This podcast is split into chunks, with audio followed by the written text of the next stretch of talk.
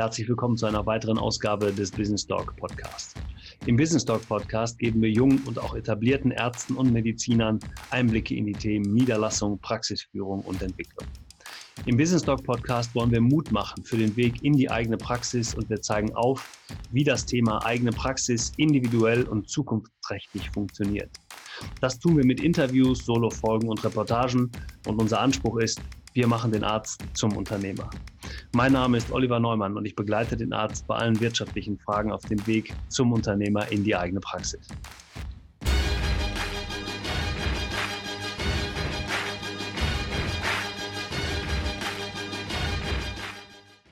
Ja, wieder zurück im Business Talk Podcast heute mit einer Solo-Folge. Hm, weil ich in der letzten Zeit sehr häufig angesprochen worden bin und auch einige Rückfragen bekommen habe, nochmal zu den Themen konkret Niederlassungsplanung, aber auch mal zu dem Thema Mensch. Gibt es nicht einfach mal einen Vergleich darüber oder könntest, äh, könntest du uns mal einen Vergleich zur Verfügung stellen? Das kommt auch wieder sehr häufig vor in der einzelnen Beratung, in der Niederlassungsberatung. Ähm, und deshalb, ähm, weil einige Fragen gestellt worden sind, habe ich gedacht, wir machen dazu genau mal eine Solo-Folge. Und zwar einmal zu dem Thema ähm, Karriereweg, nenne ich es mal, und vielleicht auch ein kleiner Karrierevergleich, also mal zu schauen, was jetzt rein aus wirtschaftlicher Sicht habe ich denn von einer Anstellung ähm, und einer äh, vermeintlichen Gründung einer Praxis, welches Risiko steckt dahinter? Und darüber möchte ich heute mit euch sprechen. Dann möchte ich euch ein paar Förderungsmöglichkeiten aufzeigen, welche ähm, in den unterschiedlichen Bundesländern müssen wir natürlich immer gucken, in der Einzelberatung, aber beispielhaft werde ich euch einige Fördermöglichkeiten benennen. Und der dritte große Punkt ist das Thema ähm, ja, Risiko einer Niederlassung. Das wird immer mit unterschiedlichem Sprachgebrauch, äh, im unterschiedlichen Sprachgebrauch auch verwendet. Zum Beispiel fällt mal der Begriff Ausfallrisiko. Ähm, das bedeutet, wie hoch ist denn tatsächlich das prozentuale Risiko, dass das ähm, ähm, Thema Praxisgründung ja, schief geht, also ausfällt, bezogen jetzt auf die, auf vielleicht auch die, die ähm, Statistiken, die dahinter liegen. Also dieses Thema möchte ich euch heute mit euch besprechen und ihr werdet sehen, es gibt immer wieder sehr, sehr viele Gründe für die Niederlassung. Ähm, ja, steigen wir doch einfach mal ein mit dem Thema Karriererechner beziehungsweise Karriereplanung, äh, Karriereweg im Vergleich. Wenn ich heute hier ein bisschen rumräume, wenn ihr im Hintergrund ein bisschen Papierrascheln hört, dann sind das die Unterlagen die ich hier zunehmen muss. Es wird also nicht unbedingt immer nur ein freier Vortrag, sondern ich muss einige Dinge, die ich mir vorbereitet habe, jetzt extra für euch hier in der in dem Business Talk Podcast ähm, auch ähm, ja ablesen. Ähm, ja, der Karriereweg im Vergleich. Ähm, also wir haben natürlich immer unterschiedliche Vorangehensweisen. Also dieses unternehmerische Risiko mit Arbeitsbelastung, mit, mit Familienfreundlichkeit, ähm, mit dieser, mit dieser ja, letztendlich auch finanziellen Dimension. All diese Dinge spielen natürlich bei dieser Entscheidung eine Rolle. Und ähm, deshalb haben wir uns auch mal überlegt, gemeinsam mit einem Partner von uns, wie können wir das denn auch wirtschaftlich einfach mal darstellen? Und da ist dieses Thema Karriereweg entstanden, beziehungsweise Karrierevergleich entstanden. Also wir können euch ähm, auf Bedarf und auf Anforderungen, und so mache ich das schon auch in der Beratung mit meinen Kunden und Mandanten, einfach auch aufzeigen, welche ja, finanzielle Vorteile hat die Anstellung für euch und welche finanzielle Vorteile hat die Selbstständigkeit und zwar von heute an ab bis zum Karriereende. Das ist natürlich zunächst mal nur eine reine ähm, Zukunftsbetrachtung beziehungsweise auch eine Schätzung. Wir können natürlich nicht den Karriereweg eins zu eins bestimmen. Wir können ihn aber abbilden, können auch sagen, also was passiert, wenn ich heute als Assistenzarzt im Krankenhaus arbeite, was passiert, wenn ich irgendwann Oberarzt werde, was passiert, wenn ich vielleicht im Laufe der Zeit die Stelle wechsel, Chefarzt werde, welche Optionen ergeben sich da und was ergibt sich daraus in meiner Fachgruppe, wenn ich heute in die Niederlassung, in die eigene Praxis gehen würde und ähm, wenn ich das jetzt in, ins Verhältnis setze zum Durchschnitt äh, meiner Facharztgruppe in meiner Region mit unterschiedlichen äh, Einflussfaktoren, dann können wir das eben ziemlich genau darstellen. Und in vielen, vielen Fällen, und das ist ja wichtig für die jungen Mediziner, kommen da zwei Dinge raus, nämlich einmal ein sogenannter Vorteilsfaktor, also wie groß ist der Vorteil für die eine oder andere Seite. Ähm, also das, wenn man es jetzt ähm, wenn man es jetzt etwas trocken ausdrücken würde, würden wir sagen, es gibt ein, ein relatives Verhältnis dieser beiden Karrierewege wieder. Das ist natürlich wieder nur eine statistische Größe. Und deshalb haben wir uns überlegt, macht es doch mal Sinn, das in Jahren auszudrücken. Also wie viel ähm, früher könnte ich denn aufhören zu arbeiten? Oder anders gesagt, wann habe ich das gleiche Ergebnis erreicht, im Verhältnis Anstellung und Niederlassung. Also der Vorteil in Jahren, das lese ich jetzt tatsächlich mal ab, zeigt, um wie viele Jahre früher das Endergebnis bei einem schlechteren Karriereweg erreicht wird, wenn eben der bessere Karriereweg beschritten wird. Also ich kann tatsächlich sagen, wenn wir jetzt an, die, die Niederlassung, die eigene Praxis lohnt sich mehr an der einen oder anderen Stelle, dann können wir euch relativ deutlich sagen, schätzen natürlich nur, kann ich nur nochmal sagen, wie viel früher ihr ähm, wirtschaftlich gesehen die gleichen Ergebnisse erreichen würdet. Das bieten wir auch an als, ähm, ich lege mich jetzt mal einfach aus dem Fenster, das bieten wir an jetzt hier über den Business Talk Podcast, schreibt mir eine Mail, info at businesstalk.online.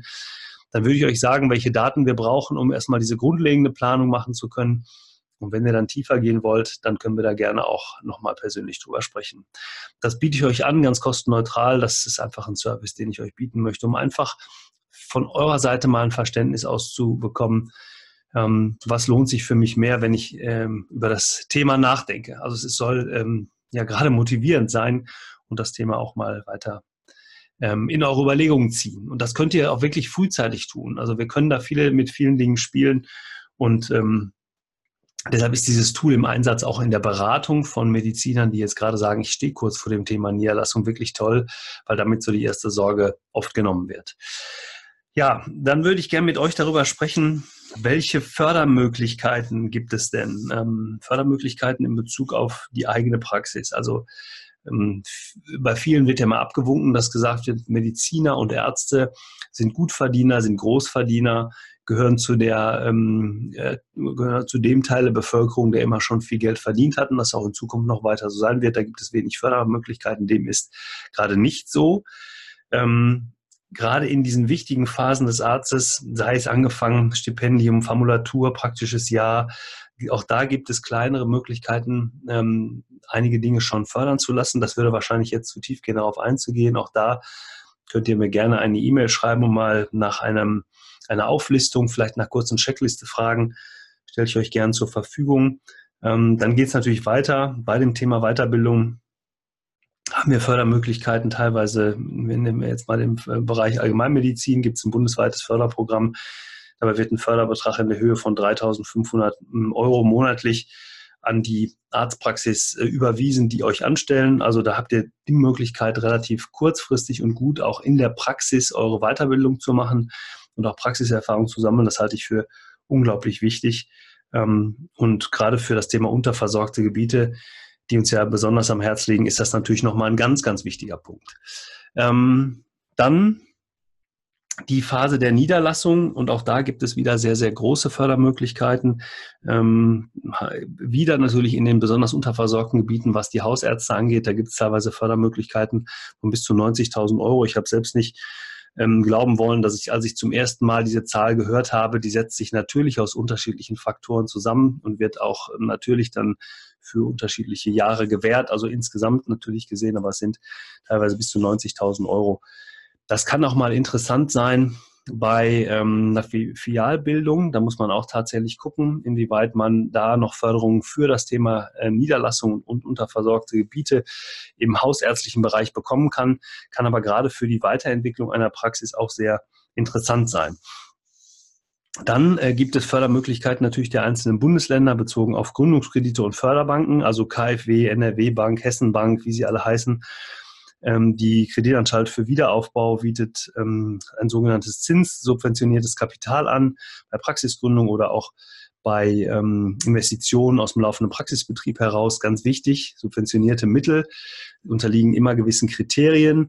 Aber diese Kriterien sind für alle meist so gut und so ähm, ja einfach und gut zu handeln, dass sie sich auf jeden Fall lohnen, gerade ähm, vor dem Bankkredit, der ja doch teilweise etwas teurer ist. Man muss natürlich immer bedenken, dass dieser, dass der Prozess über die Hausbank äh, läuft, also beziehungsweise die Bank, mit der man dann dieses Gründungsvorhaben oder das Erweiterungsvorhaben auch durchführen kann. Aber da ist immer wichtig, mit dem Bankberater und bei meinen äh, Klienten und Kunden ist es so, dass wir im Grunde das Vorhaben vorher besprechen. Wir suchen uns die äh, Fördermittel raus und gehen dann mit diesem Vorschlag, mit, der, äh, mit dem kleinen Businessplan, was jetzt dieses Investment angeht, oder bei der Niederlassungsberatung mit unserem Exposé oder mit dem Gründungsexposé dann zur Bank. Ähm, zu in diesem, äh, vor diesem Hintergrund Gerade dazu, zum Thema Finanzierung einer Arztpraxis, gibt es einen eigenen Podcast, den ich euch nochmal ans Herz legen kann, wenn euch das Thema gerade ähm, unter den Nägeln drückt oder noch mehr interessiert, hört euch das mal an, weil da ist der Weg nochmal etwas genauer beschrieben.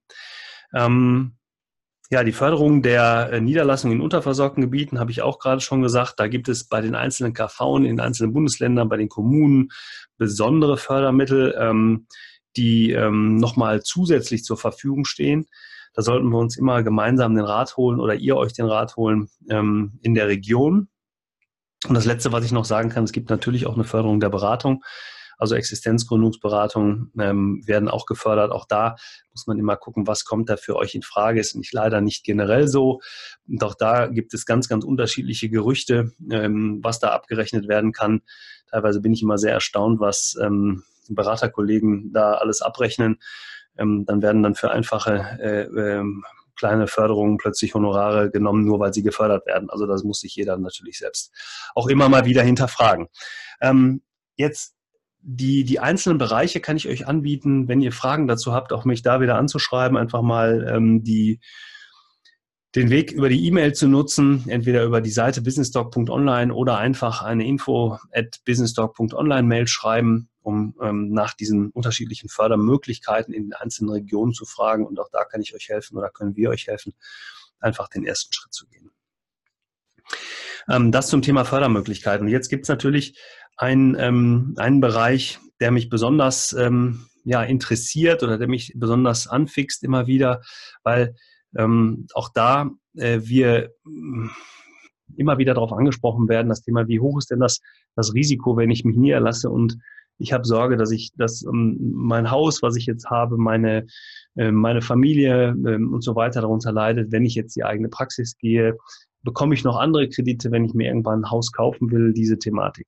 Also vom Grundsatz her kann man erstmal sagen, ähm, natürlich gibt es auch im, im ärztlichen Bereich, gibt, äh, auch da gibt es ähm, Probleme, das muss man ja gar nicht von der Hand weisen. Wenn man aber mal die Gesamtstatistiken sieht, ähm, die sich zum Beispiel im Jahr 2018 mit dem ähm, mit dieser Insolvenz äh, oder mit einer Krise im, im, medizinischen Bereich, also wenn wir jetzt mal hauptsächlich die allgemein, äh, nein, die ambulante Versorgung nehmen, dann ist das aus. Ja, die Ursachen für ähm, eine solche Krise, ohne das jetzt weiter wirklich in die Tiefe führen zu wollen, die muss man aber tatsächlich auch mal benennen. Und die Ursachen für die Tiefe liegen im Grunde in drei Bereichen. Also es gibt immer interne Ursachen, es gibt externe Ursachen und es gibt ähm, ja, Ursachen im Privatbereich. Und damit fassen wir diese Dinge auch eigentlich schon sehr, sehr gut zusammen. Die ähm, die sogenannten internen Ursachen, also die Einflüsse und, und Fehler, die man machen kann, bevor man überhaupt eine Praxis gegründet hat.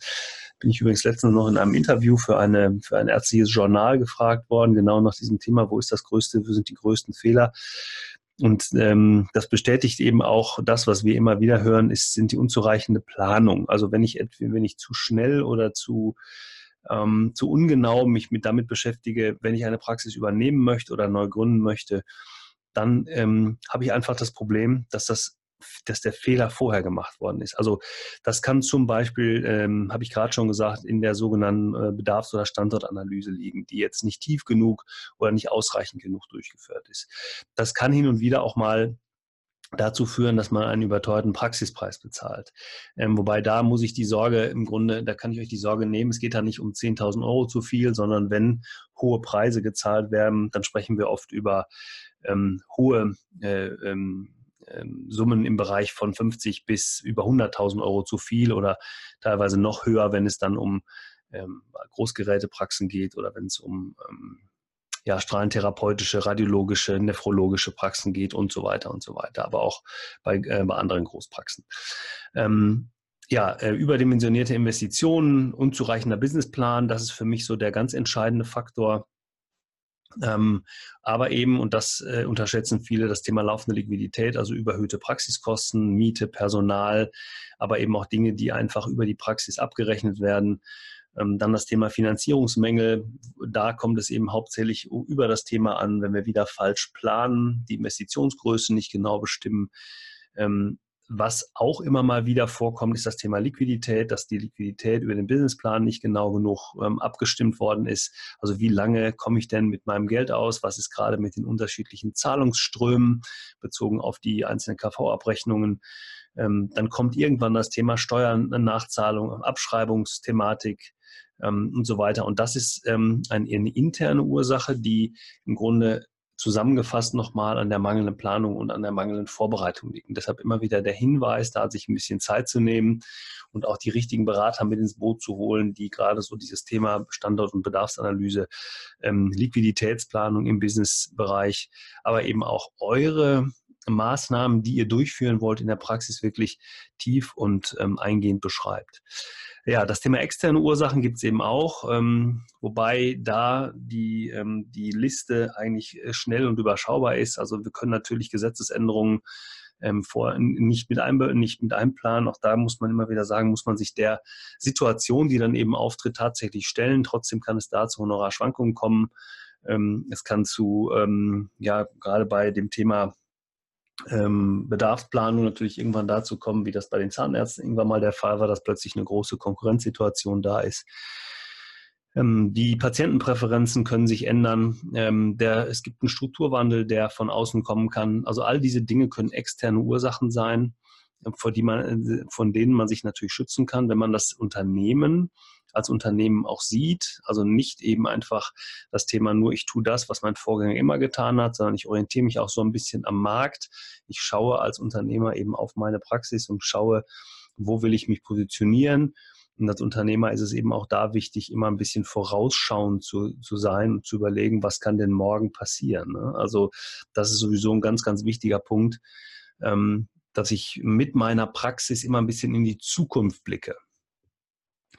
Und dann gibt es letztens äh, letztendlich den dritten Bereich und da ähm, kann ich aus Erfahrung sagen oder auch was die Statistiken da auch weiter belegen, ganz, ganz viel, wenn es dann mal zu einer, wenn es zu einem Problem kommt, ist eben sehr viel im wirtschaftlichen, privaten Bereich zu suchen. Also die hohen ähm, Privatentnahmen, äh, überzogene Altersvorsorgeaufwendungen, dass ich falsch ähm, investiert habe oder in der Praxis äh, die falsch spekuliert habe sogar. Auch das gibt, da gibt es ein paar, also teilweise auch, die dann Immobilien über die Praxis erwerben und ähm, ja, sich da einfach ähm, eine weitere Baustelle ans Bein binden. Das sind eben so Themen, die ähm, die wirklich häufiger vorkommen. Das Thema Partner, Partnertrennung kommt auch immer wieder vor. Das führt dann zu äh, hohen wirtschaftlichen Problemen im privaten Bereich, die sich dann gerade in einer Einzelpraxis oder eben auch in der Gemeinschaft auf ähm, die Solvenz der Praxis auswirken können. Und ähm, das sind aber wirklich, wenn es Ursachen gibt, sehr, sehr häufig die am erst äh, gesuchten, aber auch die am meist genannten Ursachen, wenn es im Bereich der Insolvenz beziehungsweise einer problematischen Entwicklung einer Praxis wird. Ähm, und wie gehe ich dann damit um? Und das ist eben ganz wichtig. Es gibt natürlich ein, ein, Krisenmanagement, muss es dann geben, aber es gibt eben auch einen typischen Krisenverlauf, wo ich dann eben mir einfach mal anschauen muss, woher kommt die ganze Krise. Man sollte sich in dem Moment einen Berater holen, ähm, um einfach mit diesen, mit diesem Berater diese, diese, diese Punkte abarbeiten zu können und ähm, das kommt häufiger mal vor. Es gibt einen relativ strikten Plan. Und wichtig ist aber an der Stelle, dass ihr, sollte das mal dazu kommen, mit dem Berater zusammenarbeitet und ähm, versucht, relativ gut, wieder da rauszukommen. Und auch da gibt es eine, eine sehr, sehr gute Statistik, dass wir ähm, sehr häufig durch eine solche krisengeführte Beratung ähm, die Praxis wieder ans Laufen bekommen, beziehungsweise die Probleme, die entstanden sind, ähm, gut in den Griff bekommen, sodass die Praxis dann auch nach einiger Zeit wieder äh, ja, planungssicher äh, arbeiten kann. Ähm, das ist aber eigentlich auch schon genug zum Thema Krise. Ich möchte das nicht zu weit nach vorne ähm, nehmen. Ich wollte das eben nur mal mit euch besprechen, weil diese Fragen natürlich kommen. Wie häufig und ähm, ja, äh, wie, wie, ja, der, tatsächlich, wie häufig kommt das vor und ähm, was muss ich tun, beziehungsweise welche Möglichkeiten habe ich da und wo liegen die Hauptgründe, wenn es mal zu, zu einer solchen Krise kommt. Die überwiegende Anzahl aller Praxen, 95 Prozent aller Praxen, denen geht's gut. Denen, das wird auch weiter so bleiben. Und die Tendenz von gerade jungen Medizinern ja zu sagen, ich möchte ein Mixed, ich habe das glaube ich in einem der letzten Podcasts schon mal gesagt, ein Mixed, vielleicht aus unterschiedlichen Dingen. Ich möchte nicht nur eine reine GKV-Praxis haben, sondern ich möchte ähm, auch im privatärztlichen Bereich tätig sein. Ich möchte mir da was aufbauen, zweites Standbein. Ich möchte vor allen Dingen eine bessere, eine ausführlichere Patientenversorgung haben. Ich möchte ähm, präventiv arbeiten. Ich möchte, möchte langfristig meinen Patienten einen Mehrwert bieten, nicht nur Krankheit ähm, äh, zu heilen, sondern ich möchte Krankheiten vermeiden von vornherein. Und da kann ich euch auch nur ans Herz legen, ähm, tauscht euch da sehr viel mit anderen Kollegen aus. Was machen die? Welche Wege gehen die? Und wenn es gelingt, besucht Veranstaltungen und es gibt mittlerweile ja Gott sei Dank sehr viele dieser Veranstaltungen. Ich war gerade am letzten Wochenende auf einer erstmalig ähm, ins Leben gerufenen Veranstaltung hier im Ruhrgebiet Essen-Mülheim. Das war die Veranstaltung Zukunftsmedizin, ähm, die von ähm, ja zwei, also einem, einem ähm, Universitätsdirektor hier in Essen ins Leben gerufen worden ist und äh, einem, einem weiteren Gründer der, der oder beziehungsweise Dekan der privaten Hochschule vom.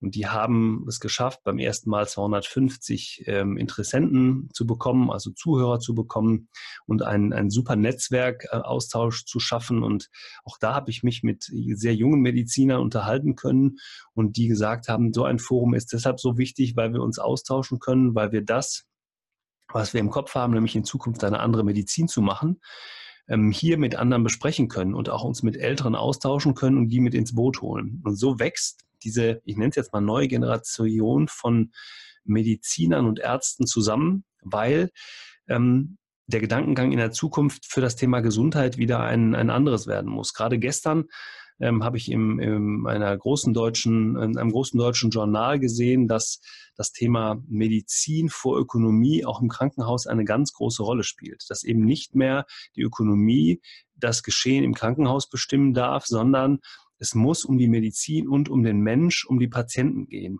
Und deshalb ist es so wichtig, an dieser Stelle ähm, da, das zu hören, was die jungen Mediziner wollen und eben mit den bestehenden Kollegen, mit den bestehenden ähm, äh, Ärzten, Oberärzten, Chefärzten, Klinikdirektoren ähm, und so weiter zu besprechen dass sich diese Medizin in der Zukunft weiter ändert. Und da müssen auch wir in der Beratung zu beitragen, dass wir das mit aufnehmen und genau diesen Punkt in der Beratung auch widerspiegeln. Und das ist eine Herausforderung nicht nur für die Mediziner, das ist nicht nur eine Herausforderung für ähm, die Universitäten, die darauf ausbilden müssen, das ist nicht nur eine Herausforderung für die Krankenhäuser, sondern es ist eben auch eine Beratung, eine, eine Herausforderung für die Niederlassungsberatung, für die Praxisberatung, weil es nicht mehr nur darum geht, Zahlen untereinander zu schreiben, weil, weil es darum geht, Bedürfnisse zu erfüllen um auch sinnhaftig zu arbeiten, sinnhaftig in der eigenen Praxis zu arbeiten. Und dann wird dieses Thema, was wir gerade besprochen haben, also Karriereförderung und Ausfallrisiko, ähm, vor einem ganz anderen Hintergrund auch gesehen. Also keiner hat mehr Angst, in die eigene Praxis zu gehen, sondern alle wollen, das wäre ja mein Ideal von der ganzen Sache, alle wollen oder viele wollen in die Praxis, weil sie endlich den Sinn wiedersehen, nicht nur Patienten behandeln, sondern ein langfristiges Ergebnis schaffen. Also besucht diese Veranstaltungen, schaut in eure Region, wo sind neue Veranstaltungen. Ähm, Nochmal als Beispiel die Mindful Doctor Konferenz, jetzt das Thema Zukunftsmedizin. Äh, wir haben ja selber eine Veranstaltung, Startup Praxis, ähm, Hashtag Gesundheit. Schaut einfach in eurer Region, wo sind diese Veranstaltungen und insbesondere auch nochmal ein ein, ein Aufruf an die etablierten Praxen, an die etablierten Mediziner. Kommen Sie oder kommt auch ihr zu diesen Veranstaltungen, tauscht euch mit den jungen Kollegen aus, damit diese Entwicklung in der Medizin weitergeht. Und ein letzter Aufruf an alle Beraterkollegen. Ähm, weiß nicht, wie viele das hören, ähm, aber ich weiß, dass natürlich die Konkurrenz auch bei uns sich diese Dinge immer wieder anhört. Auch ihr gehört auf diese Veranstaltung, denn wir müssen auch gemeinsam dafür sorgen und nur so werden wir das schaffen, wenn wir langfristig mit den Ärzten diesen Weg gehen und wenn wir auch die Köpfe zusammenstecken und überlegen, wie können wir auch dieses Thema weiter fördern und auch die Politik dazu zu bewegen, so ein paar Dinge zu tun. Das war's von mir heute. Ich wünsche euch eine tolle Woche. Ähm, bleibt unternehmerisch und denkt immer dran, bewertet auch diesen Podcast hier bei iTunes, YouTube, damit wir weitermachen, damit wir ähm, gute Rückmeldungen bekommen und ähm, ja, bleibt unternehmerisch. Wir hören uns wieder. Bis dahin. Tschüss.